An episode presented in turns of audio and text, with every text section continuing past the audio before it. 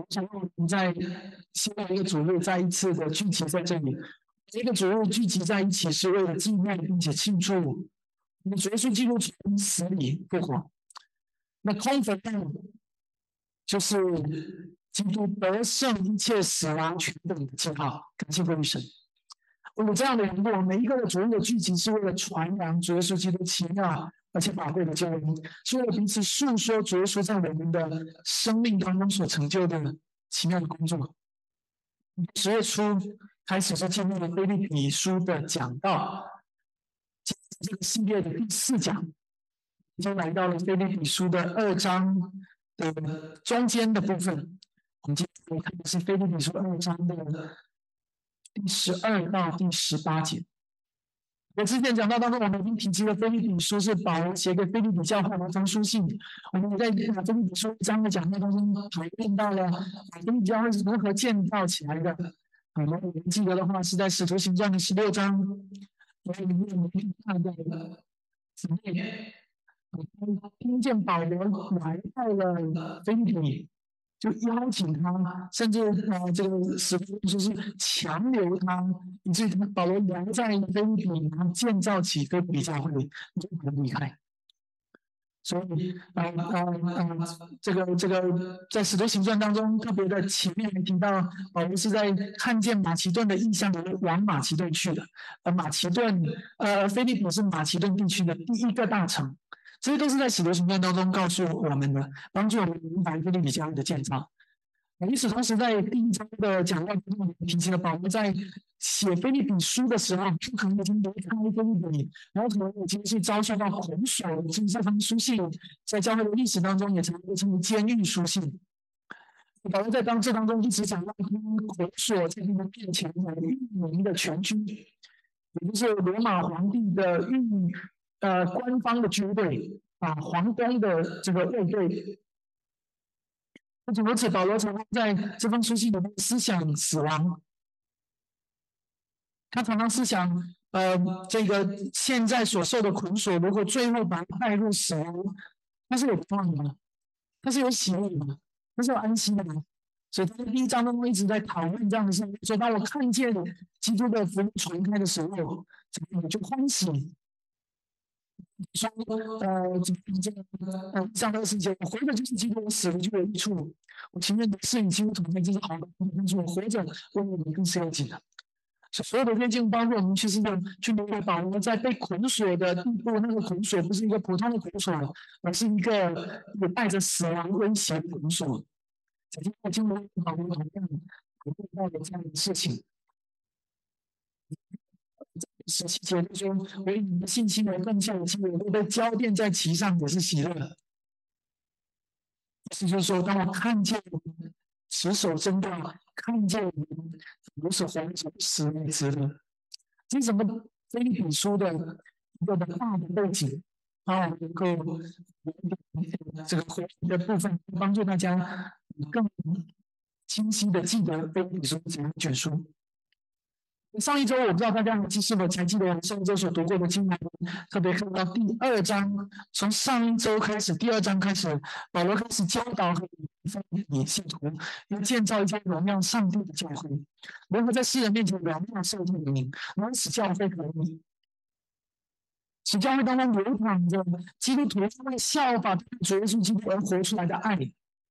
我要说，这也是我们教会所急需的教导和努力。在我们不断提及教会建造的这个过程当中，啊，这个过去的这一整个二三年已经过去了十个月，我们谈论了许多的啊理论性的东西，我们许多的教会应该如何建造，讨论了我们的章程。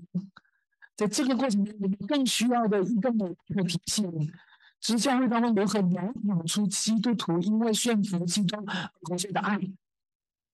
所以我们不会落在律法主义当中，落在各样的知识和道理当中，而是能真正按照圣经的吩咐，走出基督生命来。所以我们在基督里有什么劝勉、爱心有什么安慰、圣灵有什么交通，我们讲到这里的劝勉、安慰、交通、慈悲、怜悯，这些词总结起来就是什么？这个词吗？这些词其实就是在讲团契。所以简单来说，保罗给我们一个在教会当中建造小组团体成功的秘诀。这个秘诀是什么？第二节就告诉我们是意念上的爱心相同。我们就会问一个问题：每个人不一样，跟教会中可能可能意念上的爱心相同。教会不是集中营，不是一个洗脑的集权团体。这个是保罗给我们进一步的解决方案。第三节说：不要单顾自己的事，要顾别人的事。个人看别人比自己强，这就是解决方案。我接下来为了帮助对你的性格了解，会给什？到底什么叫做自己的事，对别人的事？是吧？我就举耶稣基督作为例子，这就是著名的基督之歌，来帮助非利的信徒，也帮助我们再一次的回忆我们的主耶稣基督，如何以天赋的指导，如何活出一个。真正的所谓的个人不单顾自己的事，也顾别人的事的生活。然后保罗说：“你们要有基督这样的心为心，你要效法基督的心肠，你要追求基督这样的心思来做人我们的心思。”你在上周讲到的主内容，这是为什么在创业的总结到，主基督不仅仅是我们的榜样，因为从我们的榜样被高举到另外一个层面，成为我们救主这份基督之歌仅有的部分。我要教导我们，万物都让主屈膝，都不可称耶稣基督为主。就我在思想基督说服的反应时候，最终不是落到道德教导的层面。基督不仅是我们榜样，基督不仅活出来一个上帝眼中完美的、无瑕疵的、无罪的生命。以至于我们看见基督的生命，可以知道什么叫做保神喜悦的生命。不仅仅是如此罢了，基督那完美的生命，要因着我们的力气成为我们的生命。以至于最终不是依靠我们自己的能力，不是依靠我们的功德、我们的修行、我们的功绩没有是依靠基督为我们所成就的奇妙的工作。所以二章十节保罗最后提醒我们：基督从死里复活了，生命至高。在天上、地上、地底下的万有，去先称颂耶稣基督是主。接下来十二章，呃，接下来十二到第十八节，我们就顺着这个主题继续往下展开，起来看到这个比说二章十二到十八节。这样看的话，亲爱的弟兄。既是常顺服的，不但我在你里，就是我如今在你里是顺服的，就把恐惧战经做成这个功夫。这行事都是神在你们心里运行，为要成就他美意。凡所行的都不要发让我们起争论，使我们可指在诚实因为在这弯曲堕落的时代中，做神无瑕疵的儿女。显在这世代中，好像阳光照耀，将生命的光表明出来，叫我在基督的日子好快乐，没有困难，也没有毒了。我们信心能够向的记录，我们被交托在其上的是喜乐，且与民众一同喜乐，与民众喜乐，并且与我一同喜乐。今天讲到的主题就是基督的一生好，基督的一生好像明光，上帝知道生或死，照亮了这个世界。一周的。讲到的主题区都在单章第三页上面，彩色背景的地方，所以你可以在单章第三页当中看见我们的主题曲，并且看见我们讲到的大纲。我今天讲到分这两个部分，第一个部分在光中为生命的道而活，在光中为生命的道而死，生或死，我说为神的道而活而死。我们来看到第十二到十六节的上半部分，你看到保罗跟我们的信徒要为生命道而活。二章的十二节一个词是这样看来，那什么在这里翻译更加直接，叫做 therefore，所以，你看这是一个新的所以，就如第二章开头的所以一样。就这里二章的一节开头是一个所以。所以，当当我看到二章一节有个所以的时候，整个一章就是因为。因为到这里十二节的开头，我们看见所以的时候，我们就要去问那因为在哪里？首先，因为就是在前面第五到第十一节，你就变成了因为。这就是为什么我们讲到之前要带领大家回顾因为十一节讲到，上一节讲到的，是因为才有今天的所以。究竟在一到十节当中，是因为什么？是根据什么样的人把人在十二节得出一个所以？你仔细往下看，看见十二节，这个亲弟兄们，既是常顺服的，不但我在你们这里，就是我如今都在你们这里，更是顺服的。十二节关键当是就是顺服，就顺服。你在这下看见，这样的行为是为什么呢？是因为其他的顺服，所以这样顺服，所以就是这样的一个逻辑的关系。既然我们主要是基督是是如此如此的顺服，天父上帝旨意，所以我们也应该顺服。那你顺服呢？到规划就可以做证，过去顺服上帝的呼召，这个叫做什么？今天顺服天父上帝的呼召。在过去，在我们这个时候，在那个时候就顺服了福音对你们的呼召。而如今我不在你那里，是如今我们在听见你们顺服福音的呼召，这就成就了一到第十一节以后第十二节的意思。这样，我们主耶稣基督如此顺服天父上帝的旨意，而我们称他是我们的主、我们的王。这样，我们说我们活在这个光之下。那么，今天我们也应该效法我们主，顺服天父上帝的旨意。顺服在这里是一个关键词。从五到十五节，顺服用在基督身上，一直延伸到第十二到第十五节的信徒身上。这个有想通过保罗跟他们来一起思想关于先顺服的特质。第一个，真正的顺服是情为正；第二个，真正的顺服是不分情况。首先，我真正的顺服是情为正。接下来，保罗说：“我在那十六章是什么？十六十六十六章的时候，在我在你开始的时候就顺服了。”先把一个球立起来了，这个女性的格局不让不在当中了。我说我们今，但如今我不在你那里，更是顺服的。但是我们真正的顺服，真实的，这个漫长的过程。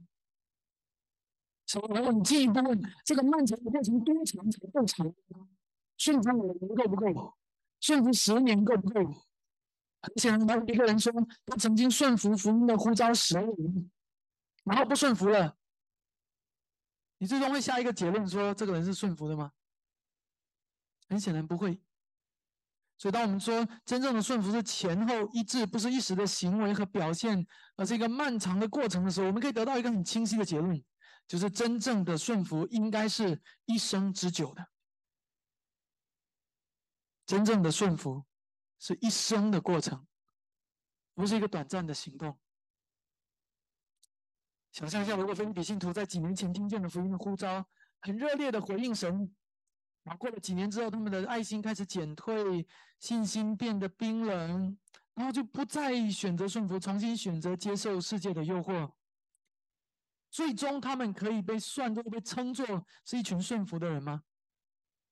很显然不可以。而你知道吗？同样的，我们基督徒今天的人生也是一样。今天你可能会听见一些类似的观点，说啊，某某人以前是受洗过的，呃，某某人可有可能会自称说啊，我以前是受洗过的，我以前也是上过教会的，我以前也是爱主的。当你听到这里的时候，你不要默认或者假定说，哦，那这人肯定是基督徒了。你可以明白我意思吗？因为我告诉你，常常会有洗错的洗礼，没有分辨一个人的信心，就随便给一个人的洗洗礼，这在今天的教育中是很普遍、很常见的。所以，当如果一个人告诉你说：“我以前也去过教会，我以前也呃参加过诗班，或者呃，他的意思是要告诉你什么？他告诉你说：“哎，我跟你是一伙的啊，我们我们差不多，我们都差不多。”但是同时，他的话也透露出另外一层意思，就是我以前去过教会，我以前参加过这样那样的服饰。这句话的背后另外一个意思就是，我现在不去了。我以前去过，我现在可能已经不去做礼拜了。我现在已经可能不再那么关注做一个基督徒的事情了，你可以明白吗？那这评价别人的也是一样，可以传到这个人以前也是去过教会的，可以传到这个人以前也是受洗过的。我会说很好，那这个人现在还去吗？这个人现在还读经祷告吗？如果不是的话，他以前的顺服又要如何计算？很有可能只不过是为了别的目的而不得不屈服。假装演的一场戏罢了。现在弟兄姐妹，我把这件事情讲得很严重，我希望你可以明白我的意思。真正的顺服是一生之久的过程，而不是某一个瞬间，不是某一个时间短暂的行动。今天对于现场在座的弟兄姐妹，这同样是我们每一个人的提醒：不要因为我们曾经的好行为，我们曾经或许有爱主和热心，就以此为我们自己的夸口。不要在生命的。未来或者最后的这些时间窗口当中，我们继续，我们就回到那个不顺服上帝的生命当中了。不要这样，啊这就是圣徒的坚韧。当然，你要明白，最终保守你到人生尽头的，不是你自己的能力，而是爱你的主。所以我们会唱诗歌：“主必保守我。”但是你不要忘了，上帝同样因为爱我们而赐给我们自由意志。所以及以至于我们即使到了六十岁、七十岁、八十岁，我们仍然有可能会落入属世的诱惑，并且我们需要为那而负责。我们仍然随时有可能会重新变得不顺服，重新会放弃读经和祷告，重新会放弃主日聚会，重新会放弃委身于教会等等之类的。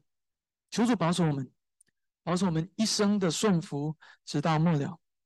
真正的顺服是前后一致的。第二个，真正的顺服是不分情况。保罗说：“我在那里，或者不在那里，你们对上帝的旨意是顺服如常的。”这一点和第一点其实是交相呼应。第一点告诉我们，真正的顺服是不分时间的；第二点是告诉我们，真正的顺服是不分情况、不分地点、不分我现在身边有一个人监督我，还是我现在身边没有人监督我。有人监督我就顺服，没人监督我就犯罪。这同样不分，我现在是在大庭广众之下，我就表现的顺服一点，还是等一下我回到房间里了，把房间的门关起来了，我就可以开始犯罪。这同样不分，这件事情比较好顺服，代价比较小，我就顺服；那件事情的代价太高了，所以我就很难顺服。不，不分任何的情况，不分你身边有没有一个监督者。不分你是在公共场合还是关在房间里，不分难度高或者难度低，真正的顺服是不分情况。所以我前几天和一位很久没有去聚会的肢体交谈，我说：“你主日应该要去聚会呀，你应该委身教会呀。圣经吩咐我们要和弟兄姐妹建立联呃团契的关系啊，这是圣经给我们的命令啊。”那个人就跟我说：“传道啊。”我们家现在正常运作都有问题啊，陈道啊，我有很多的培训的课程是在主日的早晨，我也需要吃饭呐。等我这一段时间把我工作的事情搞定了，等那个时候我有个稳定的工作了再说吧。弟兄姐妹，我明白我们人生中会有很多的不容易，很多的艰难。我并不是不理解，也并不是不懂，每一个人都有自己的苦衷。等你看看耶稣怎么说，《马太福音》八章二十一到二十二节，《马太福音》八章二十一到二十二节，又有一个门徒对耶稣说：“主啊，容许我先回去埋葬我的父亲。”耶稣说：“让死人埋葬他们的死人，你跟从我吧。”所以是主耶稣太不近人情了吗？是主耶稣太冷血，太把自己当回事了吗？不是的，亲爱的弟兄姐妹。如果一个人对上帝失去了真正的顺服和信靠，他可以找出一百个理由，每一个理由都足以打动人。说：“哎呀，确实他这个这个理由是跨不过去的。他主日真的没没去，没办法去参加主日聚会。你可以明白吗？当一个人不打算跟随主的时候，他可以举出许多的理由来为自己没有跟随主、没有顺服圣经的命令而开脱。所以最关键的是，你的心是如何的？你真的是相信上帝的吗？”你真的是相信上帝是那位宇宙万有的创造者、供应者、统治者吗？你真的相信上帝是你呃这个这个人生的创造者、供应者和统治者吗？如果你真的相信，你的心里会有一个优先秩序，你会活出一个真正把上帝当做上帝的生活，而不会是因为这样那样属世生活中的事情而取代了你属灵事物的优先性，除非在你口心中。在你口头所任性的那一位上帝，从来就不是你心中的上帝，而只是你心中的配角罢了。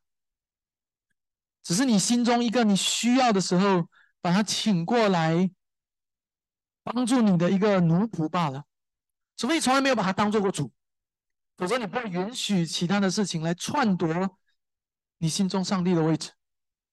弟兄姐妹，关于顺服的功课是无处不在的。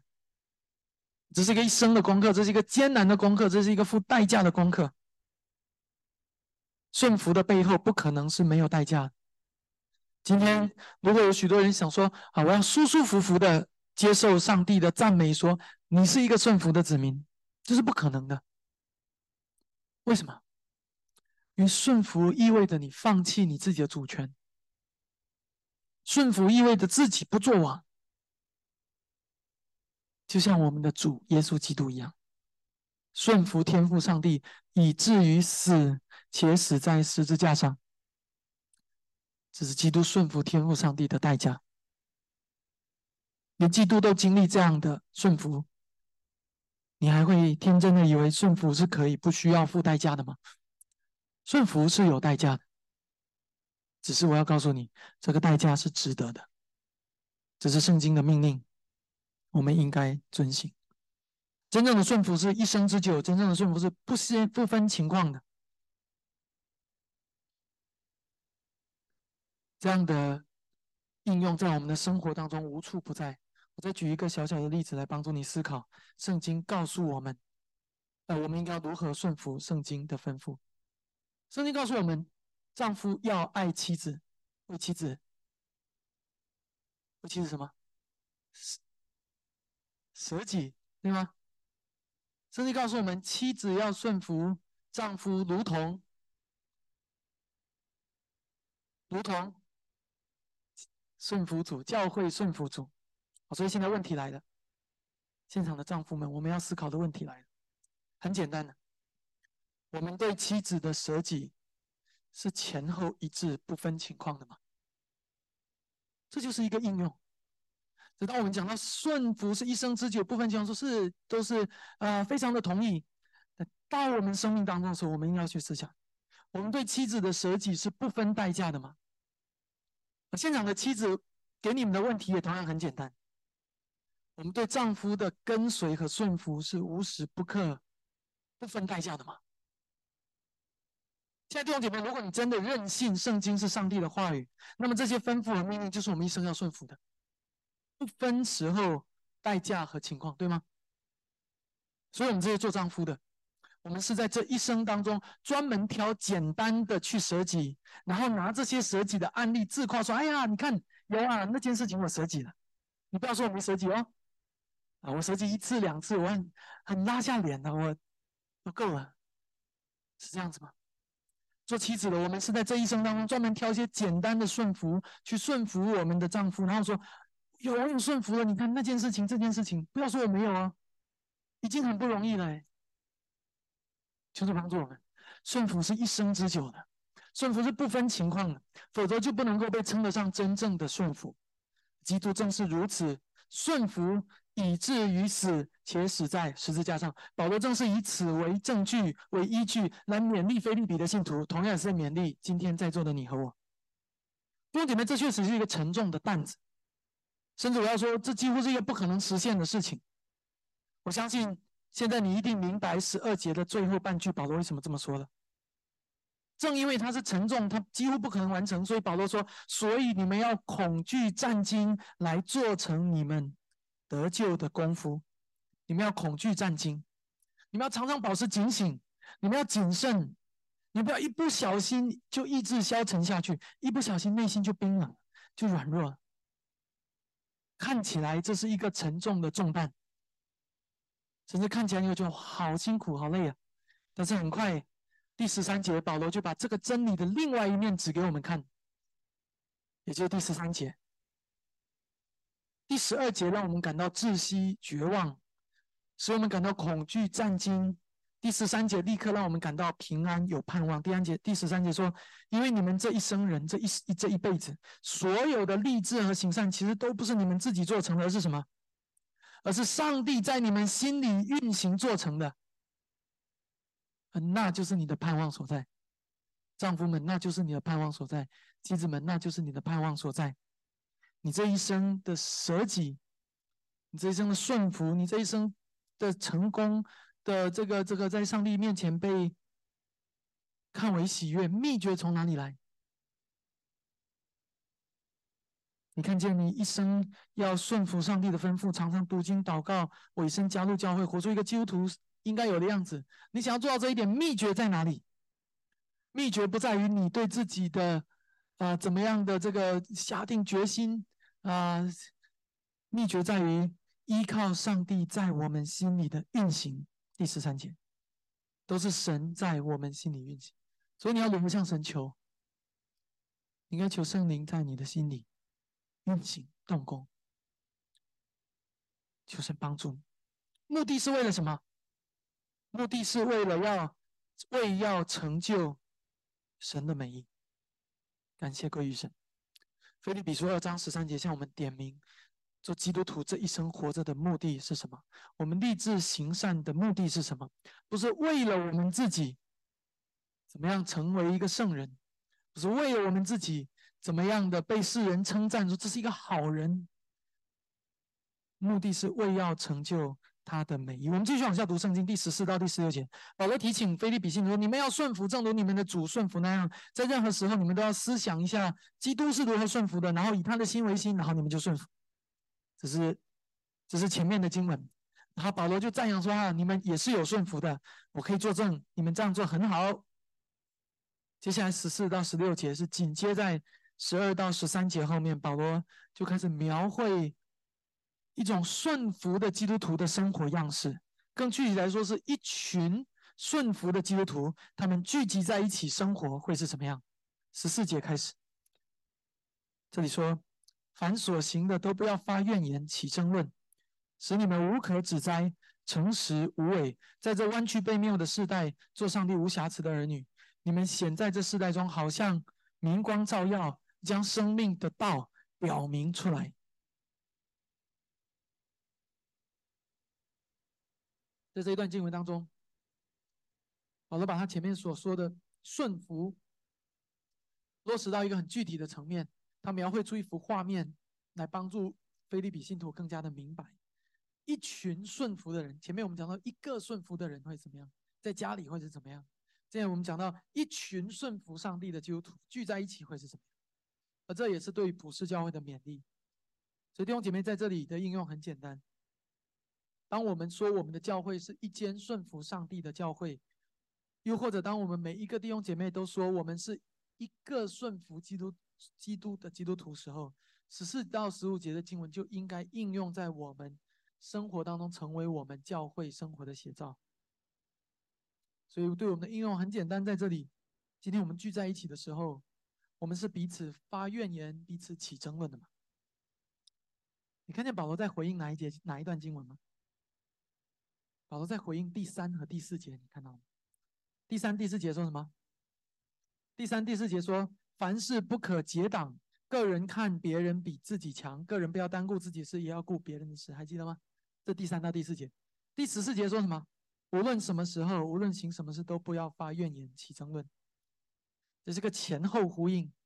他讲了这个，讲了基督的顺服，讲验证了菲律比较的信徒，然后他又回到他原来的。描述和论论据上面，所以你看见这背后一间荣耀上帝的教会应该是什么样子？你是否又看见这些教导，其实就是和我们教会的成员之约之间是紧密关联？如果你对我们教会成员之约有印象的话，我们下周会有主餐，也会有啊不啊下周有成员会议，再下周有主餐，我们都会读我们的成员之约，其中就会谈论到一系列这一些为什么我们要。把那一些话语放在成员之约当中，因为圣经是这样吩咐我们的。弟兄姐妹，我们今天没有时间展开更多关于讨论教会团契建造的事情，但是我相信这在之前的讲道当中，我们常常谈论这件事情。你在地上是找不到这样一个共同体的。什么样的共同体呢？其中的成员凡事不结党，其中的成员每一个人都看别人比自己强，其中的成员每一个人都不单顾自己的事而顾别人的事。其中的成员每一个都不发怨言，不起争论。你在世界上找不到这样一个共同体，因为这本来就不是一个在最终的罪人或者一群在最终的罪人会活出来的样子。这乃是天国而来另外一个国度而来的文化和价值观、世界观。而教会作为天国在地上的代表，教会的存在其实表明了是一个文化进入到另外一个文化当中的过程。一个国度进入到另外一个国度当中的过程，更具体一点的说，是那个光明的国度闯入到黑暗国度的过程当中所产生的，而那就是教会。所以保罗当保罗说一间教会要活出这样的属天的生命的时候，就可以怎么样？十五节的后半句节就可以好像明光照耀。弟兄姐妹，那也正是我们教会的意向和愿景。我们的存在，如果不能够让福音在世人面前变得闪耀发光，我们如果不能够成为福音的管道，成为天国合格的代表，成为耶稣基督的见证者，世人如果不能够从我们的集体的聚会和教会生活中看见那个属天的国度，听见基督的名，听见福音，很诚实的说，我们就辜负了我们的身份，我们就没有活出基督托付我们要我们活出的样子。我们就枉费了教会这个神圣而且荣耀的名称，这是基督所命令建立的。我们就枉费了我们是天国钥匙掌管者的身份。今天教会在你的心中是怎样的一个概念？是什么样的一个群体？是什么样的一个地方？是一个社区的互助会吗？一个慈善的组织？一个好人的俱乐部？一个社交网络？我要告诉你，都不是。教会代表天国，教会彰显天国。换句话说，那个看不见的天国，如今因着一间一间的地方教会而变得可见。所以我们要问这几个问题：世人因为我们看见天国了吗？Church makes the kingdom visible like a shining light shines into the darkness. 接下来我们要聚聚焦在十五节的结尾和十六节的上半节。你们显在这世代中，好像明光照耀，将生命的道表明出来，将生命的道表明出来。当我们读到明光照耀的时候，在这里我们要纠正另外一个今天的世人，今天的很多的人对于 shining light 会有误解的地方。当教会顺服的时候，教会就在这世代中，好像明光照耀。然后很多人就停在这里，哇，真美好啊！教会要好像明光照耀在这个世代上，说的真好。所以接下来，让我们一起想一想，我们要如何做明光照耀？就像刚才经文，我们多做光做盐。所以呢，啊，我们来给社区派发食物吧。好，我们可以，我们，我们，我们，我们再再开一个啊，比如说这个啊，烘焙的分享小组啊。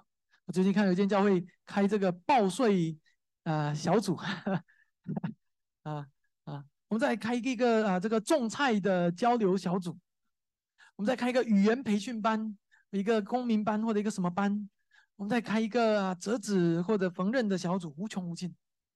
你会看见，今天很多教会就是这样子。所以，到底什么是教会的使命？这是我们要问的问题。教会的使命是什么？弟兄姐妹，请你，请容许我给你一个很简简短直接的答案。所有的这些事工不是不好的，但它从来不是教会使命中最优先的那一项。你要明白，这些事情好吗？很好，但是我要告诉你，这些在世人看起来好的事情，不一定是最重要而且最好的事情。我们显在这个时代中，好像明光照耀，让许多人得到食物，是吗？我们显在这世界中，好像明光照耀，也就让许多人得到技能或者交到朋友，是吗？都不是。其实圣经已经讲得很清楚，我们好像明光照耀，照耀的目的的是什么？下一句，将生命的道表明出来。亲爱的弟兄姐妹。教会如果不能够在世人面前将生命的道表明出来，我们就永远不是一间明光照耀的教会。甚至我会说的更严肃一点，就不该被称为一间教会。你可以明白吗？不管你的社会慈善施工做得多好，你的社区工作做得再多，教会日程表满满的，教会的施工项目满满的，没有用，因为你没有将生命的道表明出来。那些都不是教会的优先秩序，也不是教会使命所在。今天很多人以为教会要人多，靠的就是一个方法，就是办活动，其实不是这样子。第一，人多不是我们的追求；第二，我们相信是上帝的道本身在吸引人。教会存在的使命是要传扬上帝的道。简单来说，我们不是一个物质生活的补给站，我们要告诉世人的是。不是你要如何在这个世界当中活下去，而是你要如何在终极的审判面前获得永生。不是你要如何在这个物质的肉身中活下去，而是你要如何在永恒中活着。这才是教会的使命，这才是教会能够真正好像明光照耀的关键因素，将生命的道表明出来。所以你可以明白吗？到底是什么在闪耀？不是我们的事工。不是我们的建筑物哟。有的教会想要把建筑建得很分析，以此来吸引人。不是我们的 bulletin 很精美，不是我们的音乐很好听，同样也不是我们的圣诞大礼包特别大，不是我们的这个是社区学习班特别便宜，都不是，是上帝的道在闪耀。那是让一间教会闪耀的关键因素，所以圣经告诉我们是很真实的。上帝说，上帝的话语一解开就发出亮光。上帝也说，神就是光，在他毫无黑暗。教会闪耀的秘诀就是成为上帝话语的中心管道和出口。你要相信圣经所教导我们的。当一间教会传讲上帝的道的时候，那间教会就会成为如明光照耀的教会。所以，亲爱的弟兄姐妹，今天你顺服这生命的道吗？你遵行这生命的道吗？当你自称是一个基督徒的时候，你活出这样一个明光照耀的生命吗？你要知道，当你要活出这样一个生命的时候，最重要的要做的事情，第一个想到的不是我要去捐钱，不是我要去做什么善事，最后最重要要想到的，当我的生命要如明光照耀，所以我要遵行上帝的道。这个世界对我们有很多期待，这个世界对教会有很多期待，这个世界对你也会有很多期待。但是我要勉励你的是，不要害怕辜负了这个世界对我们的期待。这个世界会期待我们把成为一个把人服务的十分周到的地方，让人去主日主日去教会就好像去到 Costco 一样，空调舒服，停车方便，商品完美，退货也也也好也方便。这个世界会期待教会把自己当做一个服务机构，给人提供最完美的服务。但那不是我们要遵循的期待，我们也不需要害怕辜负了这样的期待。我们要担心害怕的，是我们是否辜负了上帝对我们的期待，而不是辜负世界对我们期待。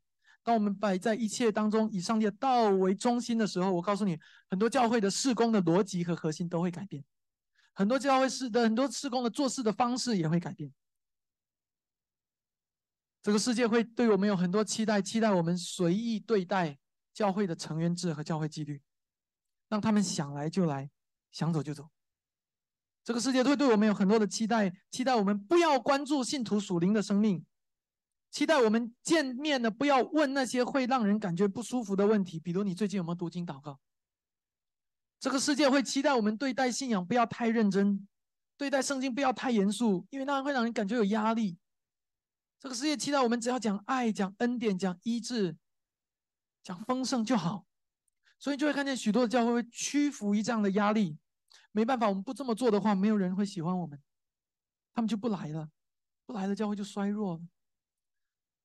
弟兄姐妹，我们要相信上帝的道本身是可以吸引人的。我告诉你，过去这一年时间当中，我不断听见有人是在网上听了我们教会的讲道和逐日学，然后开始才和我们教会联系。这这更加坚固我们的信心，使我们相信高举上帝的道，虽然在今天这个堕落的世界当中看起来是一件奇怪的事。但是上帝会招聚自己招聚他的百姓，被他的道所吸引的百姓。而我们要做是什么？我们就要做的很简单，我们就要做的忠心传讲神的道。不仅是我，是你，我们每一个人都应该这样做。当你真的那样做的时候，你就会得到真正的释放，你就不会看见，你会看见教会不是你的，施工不是你的，那些压力也不是你的，都是。教会是属神的，我们只是他的仆人，我们负责传讲他的话语，而他为教会负完全的责任。所以当保罗认识到这一点时候，他就得释放了。所以在十六节的后半节，他说：“我对你们菲利比教会没有很多的期待，这个施工那个施工不用，你们只要把生命的道表明出来就够了，我的心也安了。”你们就已经达到了上帝要让你们存在在菲利比这座城市中的目的。十六节的后半句，当你们传扬生命的道的时候，你就可以非常安心的说：“我这一生没有空跑，也没有徒劳做工。” ESV 的翻译在这里是：“Solely in the day of Christ, I may be proud that I did not run in vain or labor in vain。”什么是 vain？徒劳、虚空、枉费。你看到保罗对他生命当中有清晰的认识吗？他这一生活着的目的只有一个，就是帮助每一间的地方教会成为上命、生命、上帝生命之道的出口。当他知道这些教会都忠心传讲上帝的道之后，他说：“我没有白活，我死了，我现在死了也甘愿，我死了也坦然，也喜乐。”所以第十七到第十八节说：“我以你们的信心为贡献的祭物。”我若被交奠在其上，也是喜乐，并且与你们众人一同喜乐。你们也要照样喜乐，与我一同喜乐。这段经文的最后，保罗将话题引向他自己。保罗再一次谈论到死亡。在最后这几节经文当中，你可你可以清楚的认识到，在面对死亡的时候，保罗最在乎的是什么？在乎的是他为主所设立的道是否忠心传讲上帝的，嗯，他为主所建立的教会是否忠心传讲上帝的道。我不知道，当有一天你离开世界的时候。你最在乎的那件事情会是什么事情？或者说，在你的心中有哪一件事情是你所最挂念，以至于那件事情只要一成了，就让让你有一种感觉啊，我现在可以安然离开这个世界。如果我们说上命让上帝的道是生命的道，那么很显然，这个道也是一个应该让我们可以为之而死的道。对一个传道人来讲，更是如此。我们一起来看一段的经文，在希伯来书十三章第十七节。希伯来书十三章第十节，在你们的单章当中也有这一节。你们要依从那些引导你们的，且要顺服，因为他们为你们的灵魂时刻警醒，好像那将来要交账的人。你们要使他交的时候有快乐，不致忧愁；若忧愁，就与你们无益了。在这里，希伯来书作者提醒我们，每一个作为上帝话语出口的人。每一个传讲上帝话语的传道人，有一天他们都要向上帝交账，以至于当他们活着的时候，他们不是活得像一个大爷一样，他们乃是活着的像一个忠心的仆人一样，一个不是为了讨世人喜悦的仆人，而是为了讨上帝喜悦的仆人。每一个传道人都应该知道他自己的位分，知道究竟上帝托付在他手中的群羊有哪些，他也要为那些群羊负责。因为那是羊，是上帝托付给他的。但是反过来，圣经对群羊的提醒是什么？是你们要使他教的时候有喜乐，不致怎么样忧愁。希伯来书的作者不是保罗，但是你会看见希伯来书的作者和保罗的思思思考是非常一致的，和菲利比书二章我们所看见的是非常一致的。当保罗看见菲利比的信徒坚守真道的时候，他说：“我喜乐，你们也喜乐。他说：“你们的信心是我贡献的祭物，现在就算把我自己也交奠在那上当中，我也喜乐。”什么意思？这里不是保罗的神学出了问题，说他变得自高自大、自以为是。在这里，保罗说：“我深知我是那个要交账的人，有一天上帝会向我讨要他曾经托付给我的菲利比的群羊，就是你们。而到了那个时候，我用什么交账？我用你们的信心交账。我要把你们的信心呈现给上帝，这是我把你们信心作为供物的一个意的的的意思。我把你们信心呈现给上帝，说：看呐。”我没有辜负你的托付，看呐，这些都是你所拣选的百姓的信心，他们确实持守这信心，直到如今，他们忠心于你。我已经负完了我一生的责任，我已经忠心完毕，现在可以进入安息中了。所欢欢喜喜的这交账，这个叫做交的时候有喜乐，不知忧愁。为什么喜乐？菲利比信徒让保罗喜乐，只是二章十七节说的：“我以你们的信心为贡献的祭物，我若被交奠在其上，也是喜乐。”你可以明白吗？现在回到我们的教会当中来，作为这间教会的长老、传道人，上帝对我的托付是什么？我们教会为了未来，如果选立了更多的长老、传道人，或者是监督，上帝对他们的托付是什么？首先，我们要清楚的知道，那些人是上帝所哪些人是上帝所拣选并且托付给我们，这是教会应该建造清楚的成员制度重要的。其中一个原因，作为教会的牧者、长老，我们应该清楚知道哪些羊是上帝托付给我们，并且有一天我们要向上帝交账。第二，我们应该要清楚的知道我们所负责的是这些羊他们的属灵生命如何，这是我们应该清楚知道的。他们的信心如何？他们忠心吗？他们显明了生命的道吗？他们好像明光照耀吗？他们领受灵粮得饱足了吗？你会看见，这是一间教会的长老、传道、牧师，他们、我们应该思考的优先秩序，而不是慈善捐款或者举办各种的小组、班级等等。第三个，不仅是我们长老、传道应该清楚明白的这一点，而是在座的每一位作为群羊，我们也应该明白的这一点。希伯来书说：“这样你们才能够让那些交账的人在交的时候有。”喜乐不知忧愁，如果忧愁了怎么样，就与你们无益了。简单来说，如果菲利比信徒软弱跌倒，那么他们就与保罗无益了。这是为什么当加拉太信徒软弱跌倒的时候，保罗那么生气的原因。当哥林多教会分裂的时候，保罗那么着急的原因，你看见了吗？弟兄姐妹，这其实是应用于每一间教会。我不是在呼召你们对我负责，我在呼召你们和我一起。我们为上帝所托付给我们的使命负负责。我不是在呼召你们讨我的喜悦，我在呼召你们和我，我们一起讨上帝的喜悦。